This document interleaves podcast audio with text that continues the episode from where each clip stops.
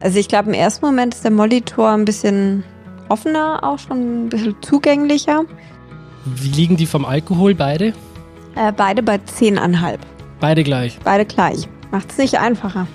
Hm. Ich war jetzt sieben Monate in Thailand und was ich da absolut feiere, ist, wenn du so eine schöne Papaya aufschneidest, richtig frisch, richtig saftig und da so Limette drüber gießt. Richtig schön Limette. Jetzt denk mal an dieses Bild und probier den Wein.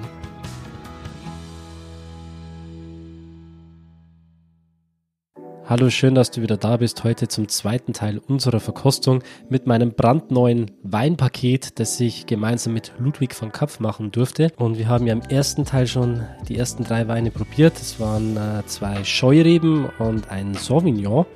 Und im zweiten Paket wird es jetzt ein bisschen anders von der Stilistik her. Wir gehen in die burgundische Richtung. So viel kann ich euch dazu schon mal verraten. Und ein Riesling ist dabei. Welcher Riesling das ist, hatte ich allerdings zu dem Zeitpunkt noch nicht ähm, zu 100% entschieden. Da habe ich quasi erst im Podcast dann wirklich die finale Entscheidung getroffen. Ihr könnt quasi live mit dabei sein, live zuhören, wie diese Entscheidung gefallen ist. Es war nicht ganz einfach, weil es wirklich zwei sehr gute Produzenten waren und es auf jeden Fall ein Rennen auf Augenhöhe war. Aber letzten Endes gab es dort doch für mich einen klaren Favoriten. Und wenn du dir das Weinpaket holst, dann äh, sag mir auf jeden Fall auch, ob du vielleicht äh, beide Weine schon mal probiert hast und ob auch du findest, dass meine Entscheidung in deinen Augen die richtige war. Dann lasse ich mich da gerne nochmal auf eine Diskussion ein. Das Weinpaket ist jetzt seit gut einer Woche erhältlich und du bekommst aktuell noch 20% Rabatt mit dem Code Weinverstehen. Das ist wirklich ein unschlagbarer Preis. Und wenn du jetzt keine Lust hast, die Weine alleine zu probieren, dann lade ich dich ganz herzlich ein, am 10. September die Weine gemeinsam mit mir und Weinakademikerin Rosa Besler in einer Online-Verkostung live zu probieren. Den Link zum Weinpaket findest du in den Shownotes dieser Folge oder auch auf meiner Website wein-verstehen.de. Die Anmeldung für die Masterclass findest du dort ebenfalls.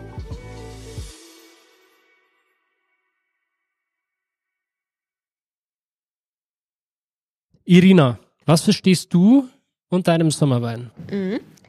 Ähm, für mich persönlich ist es auf jeden Fall ein Wein, der, und ich liebe diesen Begriff, eine gute Durchtrinkbarkeit hat.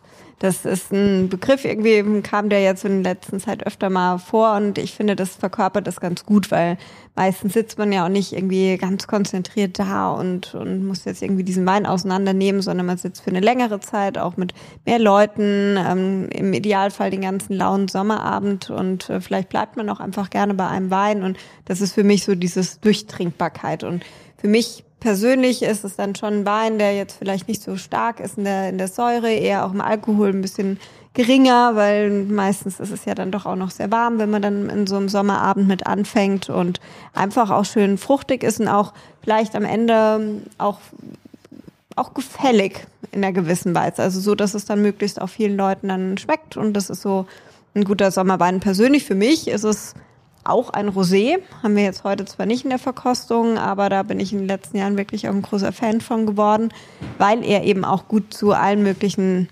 Essenssorten passt, auch zum Grillen sehr gut ähm, durch die Aromen. Und ähm, genau, das finde ich sehr toll. Oder eben auch, ja, den einen oder anderen Weißwein. Ja, aber da, da würde ich gerne nochmal einhaken. Ähm, du hast gesagt Rosé. Ich habe auch gesagt, es soll so ein bisschen auch darum gehen, was wir gerade für Trends haben in Deutschland, so 2023. Und da sehe ich zum Beispiel auch einen Riesentrend, was das ganze Thema Rosé betrifft, weil viele haben einfach auch schon erkannt, dass Rosé trotzdem auch mehr ist als jetzt nur eine Farbe. Ne? Früher wurden Roséweine halt einfach ähm, aus den Trauben gepresst, äh, wo sonst nichts mehr daraus zu holen war. Man hat gesagt, okay, man kann da irgendwie trotzdem noch äh, ein einigermaßen gutes Getränk draus äh, keltern. Aber mittlerweile geht man ja wirklich äh, so weit, dass man sagt, ja, wie in der Provence beispielsweise, wo man sich darauf spezialisiert, wirklich ähm, das Beste auch aus einem Roséwein herauszuholen.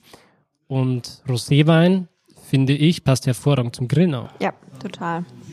Also wie du beschreibst, ich glaube auch bis vor wenigen Jahren war das wirklich entweder so die, die, die restlichen Trauben oder vielleicht auch die restlichen Rebsorten, die man vielleicht ähm, ungern äh, jetzt für andere ähm, Weine verwendet hat. Oder es war halt wirklich auch der, das Abfallprodukt bei der Rotweinherstellung. Und da hat sich definitiv was äh, gewandelt. Ich glaube, so im Mainstream ist es schon angekommen durch ähm, zum Glück durch zwei Schauspieler. Ähm, allseits bekannt, äh, die in Südfrankreich hier sehr viel für Furore gesorgt haben. Und für steigende Preise.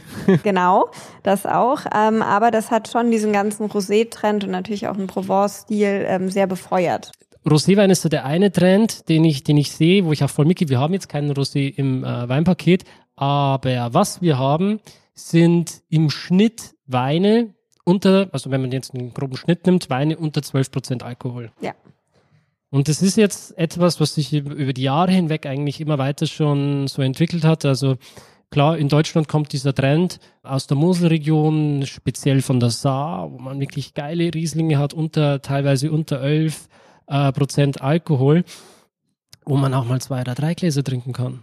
Wo man noch nach Hause fahren kann und die Weine haben trotzdem eine geile Aromatik, eine geile Frische. Und gerade im Sommer ist es doch eigentlich perfekt, wenn du sagst, okay, ich, muss mir keine Gedanken machen, dass, machen, dass wenn ich jetzt ein Glas trinke, äh, ballert mich komplett weg, sondern hast eben die Möglichkeit, mehr zu genießen. Ja, definitiv. Also ich glaube auch, dass das ähm, ein, ein Kriterium ist für auch einen schönen Sommerwein mhm. und einfach auch, äh, um diese gewisse Leichtigkeit dann auch nochmal zu behalten im Wein. Ja. Also definitiv. Und was ich auch sehe an Weintrends, 23 haben wir jetzt wiederum nicht im Paket, ist einfach Schaumwein.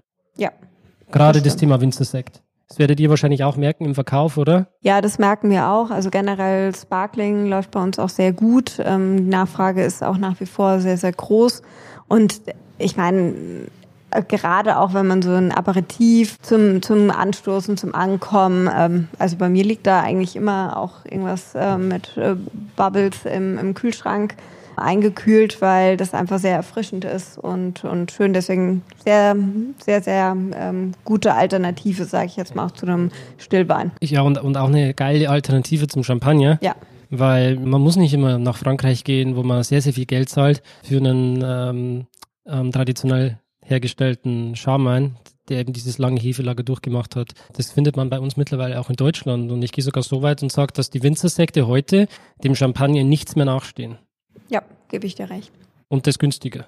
Ja, definitiv. Also definitiv. Natürlich auch der Trend, ne, wenn du dann beim Schaumwein, Schaumwein bist und auch den Klimawandel mit in Betracht ziehst und wo wir in die nächsten Jahre so hinsteuern, ähm, das bewegt sich immer weiter nach Norden alles und da kommen jetzt dann die ersten Tropfen dann auch schon aus, aus Südengland, was doch erstaunlich an Fahrt aufnimmt, habe ich jetzt so äh, mitbekommen auch. Also da tut sich einiges. Habt ihr da schon welche auch im Verkauf? Mm, leider nicht. Also wir, wir verkosten immer mal wieder, aber wir sind jetzt den Schritt noch nicht gegangen. Aber ist auf jeden Fall, sag ich mal, auf unserer äh, Wishlist äh, recht weit oben, weil gerade auch ähm, ähm, die englischen Schaumweinproduzenten extrem hohes Niveau haben, sehr hohe Qualitätsstandards und gerade auch da aufgrund von der gleichen Gegebenheiten, was den Boden angeht, mit Champagner und in Südengland, einfach eine unheimliche Nähe rein von der Stilistik zum, zum Champagner haben und das ist unheimlich spannend. Also wirklich tolle, tolle Qualitäten. Mhm. Ich würde sagen, wir gehen zum ersten Wein und ich würde gerne mit unserem Vergleich starten, weil die Geschichte ist die. Also ich habe einen Weinstil, den ich sehr, sehr gerne mit dem Paket hätte. Und das ist wirklich einfach ein feinherber Riesling auch. Weil für mich Deutschland einfach auch diese feinherbe Kabinett-Stilistik äh, an, an Riesling Deutschland auch wirklich repräsentiert. Und ich das äh, für sehr, sehr wichtig halte, so einen Wein auch im Paket zu haben. Natürlich liegt er absolut im Trend. Und mir persönlich schmeckt es halt auch sehr, sehr gut. Ich konnte mich jetzt allerdings zu Hause noch nicht genau festlegen, ob es jetzt ein Wein von Molitor werden soll oder ein Wein von Dr. Losen.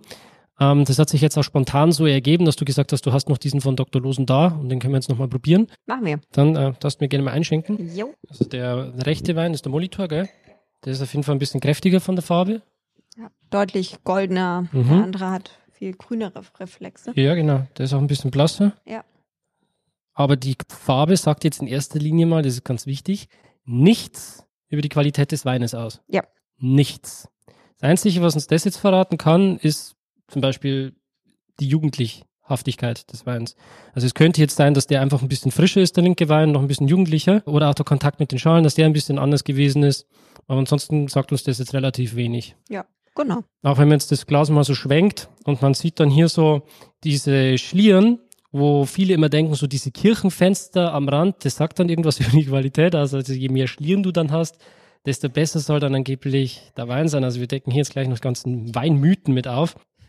Wo siehst du mehr Schlieren? Ich hätte es im ersten Moment sogar beim Losen gedacht, aber. Ja, ich auch. Also beim, beim helleren Wein eigentlich. Ja, genau, gell? beim helleren. Was, was auch schon wieder eigentlich so komisch ist, oder? Man denkt so. Ja, ich hätte jetzt auch eher bei, beim Molitor vermutet. Mhm. Also das, was uns das jetzt verraten kann, ist, je dicker die Schlieren sind, desto mehr Zuckeranteil kannst du haben oder auch Alkohol. Ja, genau.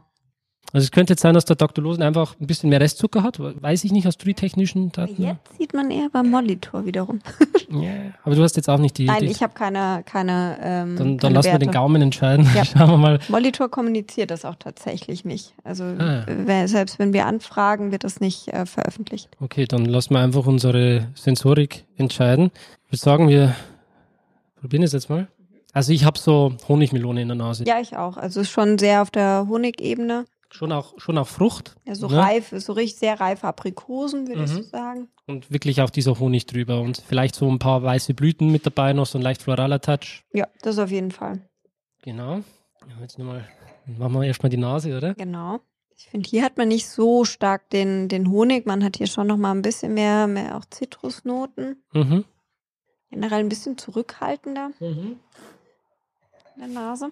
Also grundsätzlich finde ich jetzt den Dr. Losen ein bisschen filigraner, Mhm. zurückhaltender, Ja, definitiv.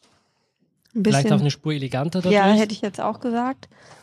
Und äh, ich meine, elegant sind die Weine beide. Es ist ein sehr, also sehr schwierige Wahl.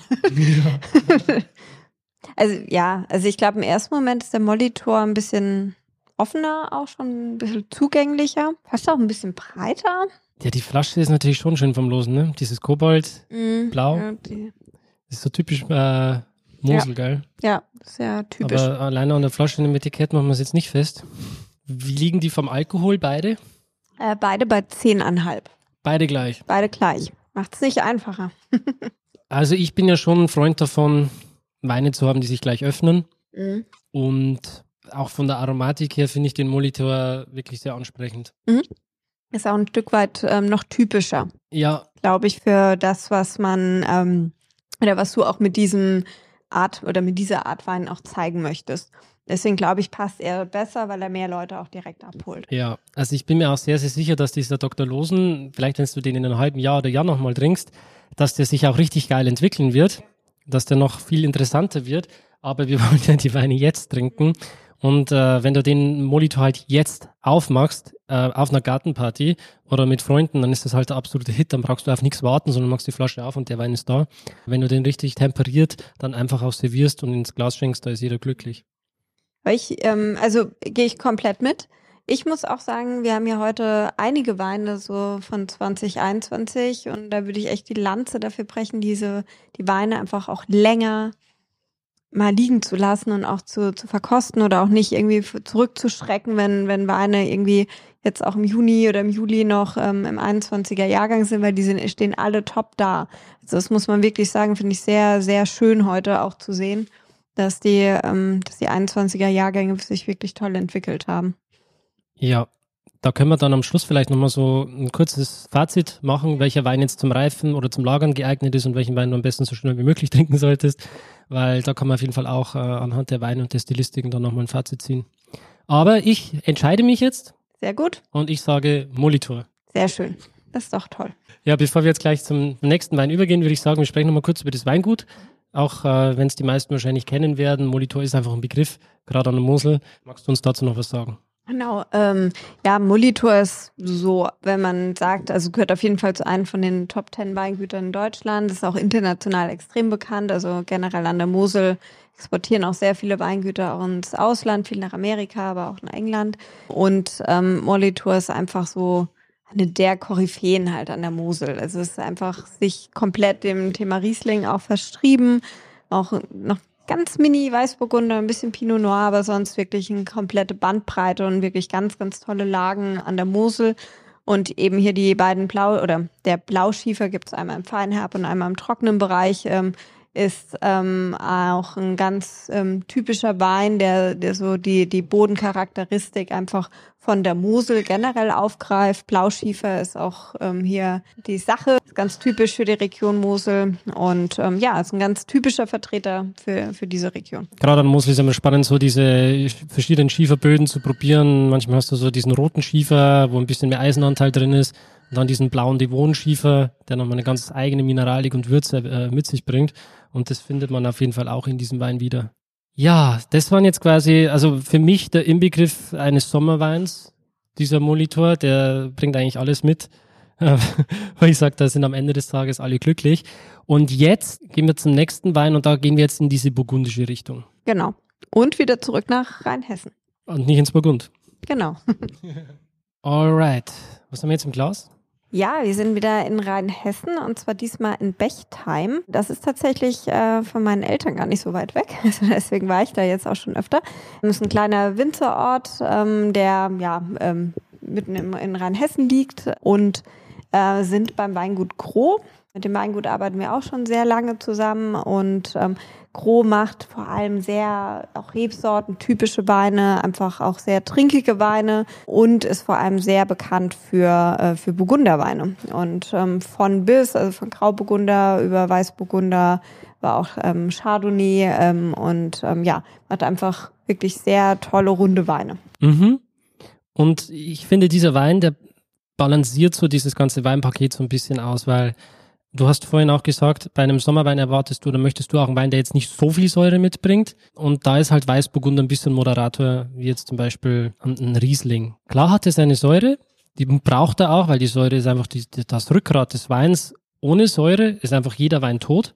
Das darf man nicht vergessen. Beim Molitor beispielsweise, da merkt man das jetzt nicht so sehr, dass er eben auch eine hohe Säure hat. Ne? Der kommt von der Mosel, kühles Gebiet, da hast du einfach eine hohe Säure. Und ein bisschen Zucker. Genau, und dieser Zucker, der gleicht sich eben wieder aus, sodass du das nicht so spürst.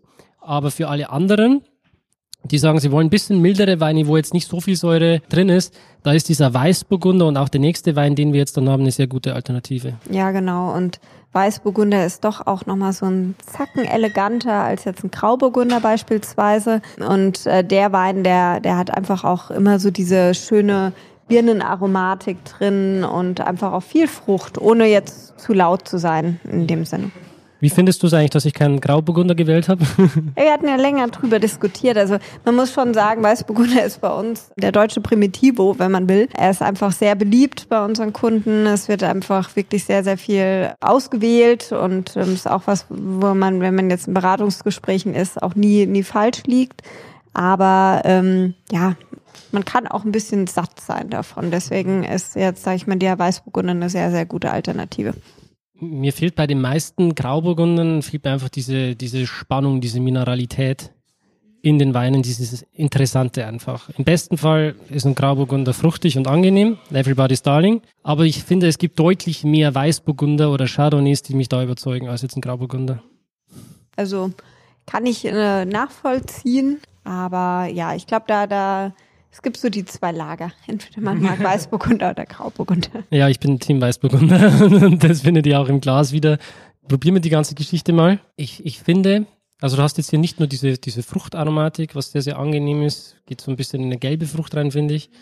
Ähm, da liegt noch so ein bisschen Brioche mit dazwischen. Ja. Und, und das, finde ich, macht den Wein sehr interessant. Und das mag ich eben auch an diesen burgundischen Weinen, wo du sagst, wenn du eben mit der Vollhefe arbeitest, und das ist halt das Schöne, mit dieser Vollhefe, da hast du einfach dieses, ähm, die Möglichkeit, den Wein eine Cremigkeit zu verleihen und auch nochmal mit diesem Schmelz am Gaumen, wo wir gleich testen werden, ob er das hat. Aber gleichzeitig eben dann auch diese, diese Brioche-Noten mhm. in der mhm. Nase. Nimmst du das ja, man ja, man vergibt eben nochmal so eine gewisse Komplexität nochmal. Genau. Neben dieser Frucht, ähm, Fruchtelementen eben nochmal so eine zweite Dimension.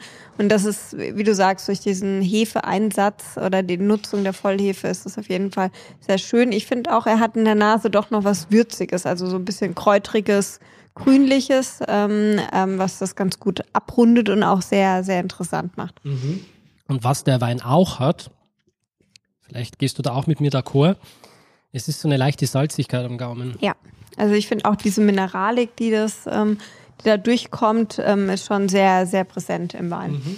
Und man hat trotzdem so dieses, ähm, das, was du jetzt auch erwartet hattest durch, ähm, durch die, diese Brioche-Noten, die sich schon angekündigt haben, so dieses ein bisschen ähm, cremiger am Gaumen hat man, aber trotzdem so ein, gerade im ersten Moment, wenn man ihn im Mund hat, so eine schöne Mineralik und, und vielleicht an der Stelle müssen wir mal kurz definieren, was Mineralität, Mineralik äh, bedeutet, weil vielleicht bedeutet das für dich was ganz was anderes. Für mich so ein mich. bisschen salzig. Okay. Vom Geruch, äh, vom Geschmack her. Mhm. Also für mich bedeutet Mineralität oder Mineralik so ein steiniges Aroma. Mhm. Wie wenn du im Weingarten stehst und es hat frisch geregnet und du, du merkst so, diese, du, du riechst so diesen Stein mhm. einfach. Ja.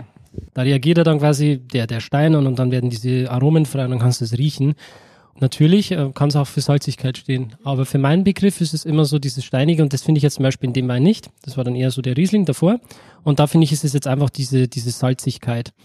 Ähm, ist für mich auch immer so ein Zeichen, wenn der Wein so dieses äh, Salzige mitbringt, dass die Rebstöcke schon ein bisschen älter sind, schon ein bisschen erfahrener und die schon an Stellen auch rankommen, äh, wo es ein bisschen stressig wird dann wo die dann nochmal mehr Extrakt aus dem Boden rausziehen.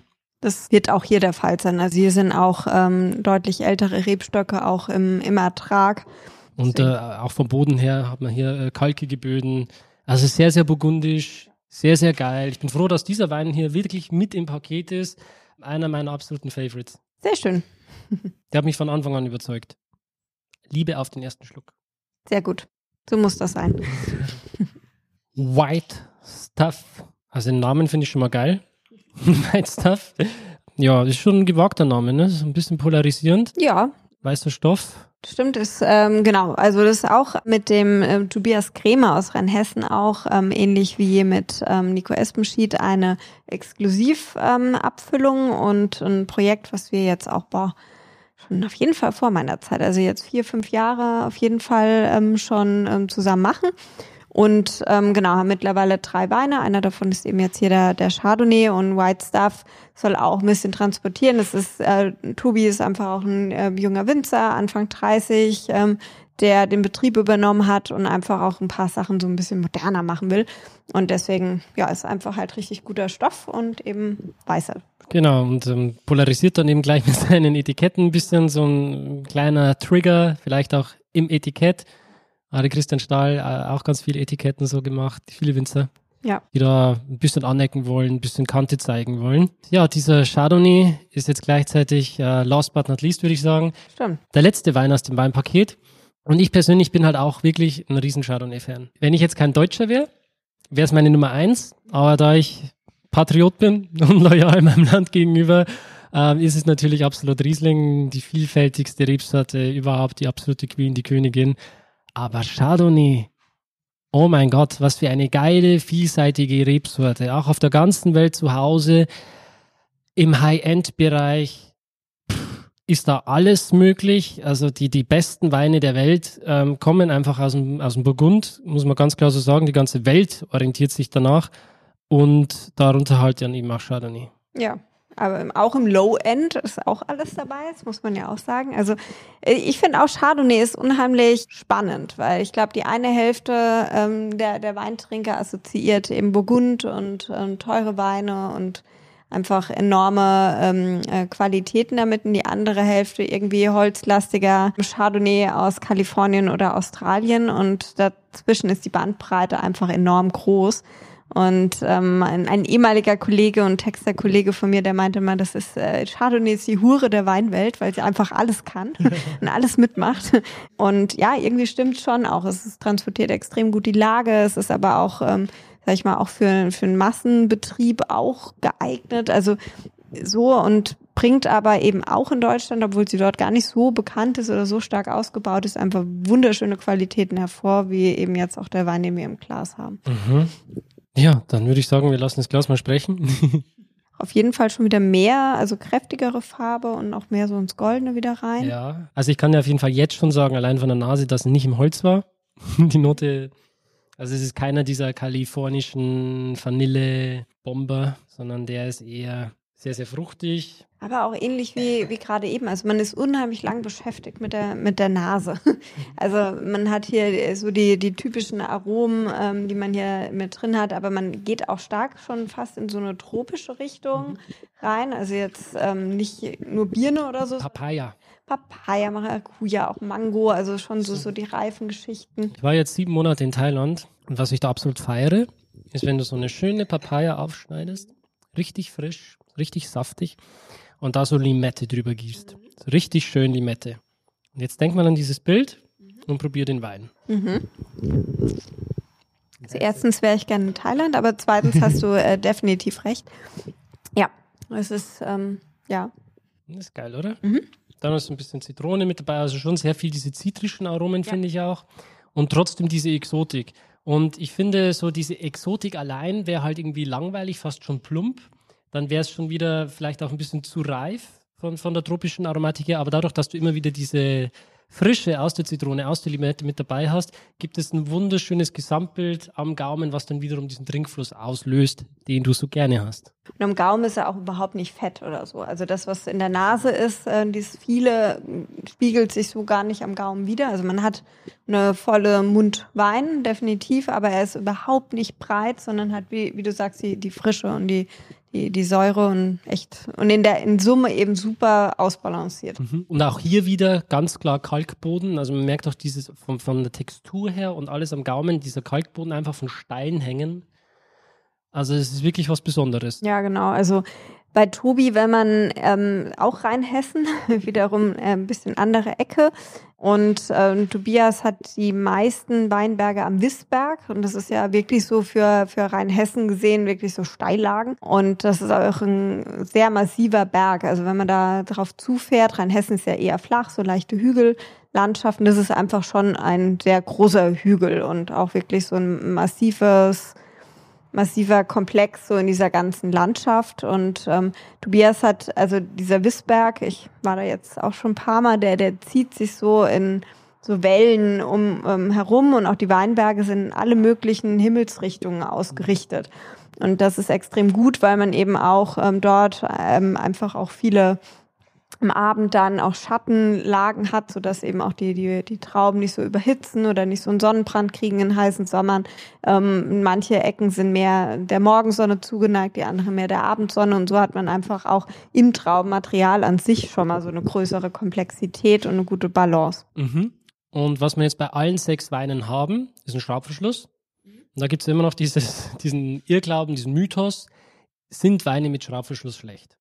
Nein. Warum? weil wir bis jetzt noch nicht unbedingt nachweisen konnten, dass er jetzt hier irgendwie einen negativen Effekt auf den Wein hat. Und man muss einfach sagen, auch gerade Weine, die man jetzt auch nicht 10, 15, 20 Jahre aufbewahren will, sondern einfach auch in den nächsten vier, fünf Jahren trinken will, keinerlei negativen Effekt hat und man hat einfach auch keine nervigen Korkschmecker. Man kann die mitnehmen und einfach überall aufmachen. So Das, ähm, also ich bin ein sehr, sehr großer Fan von Schraubverschluss. Und der Schraubverschluss hat einen Vorteil gegenüber dem Korkverschluss, den der Korkverschluss nicht hat. Weißt du den? Nein, Soll ich ihn dir sagen? gerne. Du kannst die Flaschen auch stehend lagern. Das stimmt. Weil beim Korken ist es ja so, der Korken muss immer in Kontakt mit der Flüssigkeit sein, weil er sonst eben austrocknet, dann wird er porös, zieht sich zusammen, Luft kommt in die Flasche und der Wein oxidiert. Jo. Schraubverschluss ist hermetisch versiegelt, da kommt nichts rein oder raus, das heißt der Wein bleibt super fruchtig, super frisch. Für mich die ideale Lösung für alle Weine, die innerhalb der ersten zwei bis drei Jahre getrunken werden sollten, die einfach dafür auch gemacht sind, die jetzt nicht unbedingt besser werden mit der Zeit. Und du kannst die Weine sogar auch noch ähm, stehend lagern. Irina, wir haben über Sommerweine gesprochen, wir haben über Weintrends gesprochen, 23. Siehst du noch einen Weintrend dieses Jahr? Nee. Ich, sag dir noch einen. okay. Alkoholfreie Weine. Ja. Also ist für uns, sage ich jetzt mal, in den letzten Jahren, ich will, also ich würde es jetzt aus unserer Perspektive nicht unbedingt einen Sommertrend, sondern einen generellen ähm, ähm, Trend schon sehen oder eine Entwicklung, die deutlich zunimmt. Ja. Klar, irgendwie so die Hauptpeaks sind so Try January und, und Co., wo bei uns auch wirklich viel in der Kommunikation, aber auch so aus, aus der ähm, der Kundschaft heraus ähm, Interesse ähm, gezeigt wird. Ähm, und das nimmt schon zu. Immer noch für uns gesehen jetzt auf einem kleineren Niveau, aber dennoch steigt die Nachfrage und wir haben auch wirklich mittlerweile tolle Qualitäten auch bei uns im Sortiment, so dass das wirklich eine sehr gute Alternative ist. Mhm. Und gerade auch, was wir vorhin gesagt hatten, man will jetzt auch nicht unbedingt sich äh, Weine abends da reinstellen, die halt einfach 13 Volumenprozent haben, sondern man steigt dann auch vielleicht mal um oder bleibt generell auf einer alkoholfreien Variante und ähm, ja. Vielleicht noch kurz zum Abschluss so ein bisschen so ein Ranking, wo man sagt, okay, welchen Wein kann man vielleicht jetzt am längsten aufheben, welchen Wein sollte man vielleicht zum Beginn vielleicht trinken, weil ähm, der sich vielleicht am wenigsten lange hält. Ich würde anfangen mit den beiden Scheureben. Die würde ich einfach als erstes trinken. Die werden sich sicher auch äh, locker zwei, drei Jahre halten und einfach diese Frische und Qualität mitbringen. Danach werden sie dann wahrscheinlich abflachen und nicht mehr diese Frische haben. Einfach, bin ich so ehrlich, also muss man dann schon mal trinken nach zwei bis drei Jahren. Aber sollte bei diesen Scheureben kein Problem sein. Und dann würde ich weitergehen zum Sauvignon Blanc, zum Weißburgunder, zum Chardonnay und am längsten, mit Abstand am längsten wird sich auf jeden Fall der Molitor halten. Ganz einfach wegen der hohen Säure, wegen der Restsüße. Und ähm, beim, beim Chardonnay und beim Weißburgunder ist es einfach auch dieses Extrakt, das den Wein lange halten mhm. wird. Also beim Molitor oder so, den, den kannst du zehn Jahre aufheben. Und äh, gespannt betrachten, wie sich der Wein dann auch entwickelt. Der wird mit Sicherheit auch noch spannender. Und beim Weißburgunder, beim Chardonnay wird es auch spannend, ne? wenn du den so, sagen wir, vier, fünf Jahre ja, würde ich auch sagen. Und dann, dann kann es auch nochmal spannend sein, wie sich der Wein entwickelt, wenn sich die Frucht so quasi ein bisschen in den Hintergrund tritt und diese Mineralität, die wir quasi schon angesprochen haben, noch ein bisschen sich ähm, hervortut, auch ein bisschen interessanter wird. Das kann auch interessant sein. Ja. Ich finde es eh spannend, wenn man einfach auch nicht nur eine Flasche, sondern vielleicht auch drei Flaschen nimmt und dann wirklich mal über ein paar Jahre nach und nach verkostet, sondern auch wirklich so den einen Jahrgang im Vergleich dann auch, auch hat und ähm, gerade auch wenn man sich so langsam vielleicht auch rantastet an das ganze Thema Wein, ist das auf jeden Fall super spannend, so einen Jahrgang zu verfolgen. Genau. Ja, und ihr wart so freundlich ne, auf dieses Paket, das ich zusammenstellen durfte, diese sechs Weine, wirklich aus den besten Weinen aus eurem Weißweinsortiment. Ihr wisst jetzt Bescheid, das sind die besten Weine. Da nochmal 20% Rabatt drauf. Genau. Das bieten wir an. Und ähm, ja, ich glaube, das, wie gesagt, das ist ein super ähm, gemischtes Paket für jeden was dabei? Also ich bin mega happy, ich bin sehr, sehr zufrieden. Ich kann zu 100 Prozent hinter diesem Weinpaket stehen. Ich bedanke mich für die Chance, für die Möglichkeit, dass es das gibt, dass ich das Gesicht dafür auch sein darf. Hast du einen Favoriten aus dem Weinpaket? Es für mich ist es nach wie vor dann doch der Sauvignon Blanc heute. ja. Sehr schön. Okay, Irina, ich bedanke mich bei dir für dieses Gespräch, für deine Zeit, für die Möglichkeit und bis zum nächsten Mal. Bis zum nächsten Mal. Ciao. Tschüss.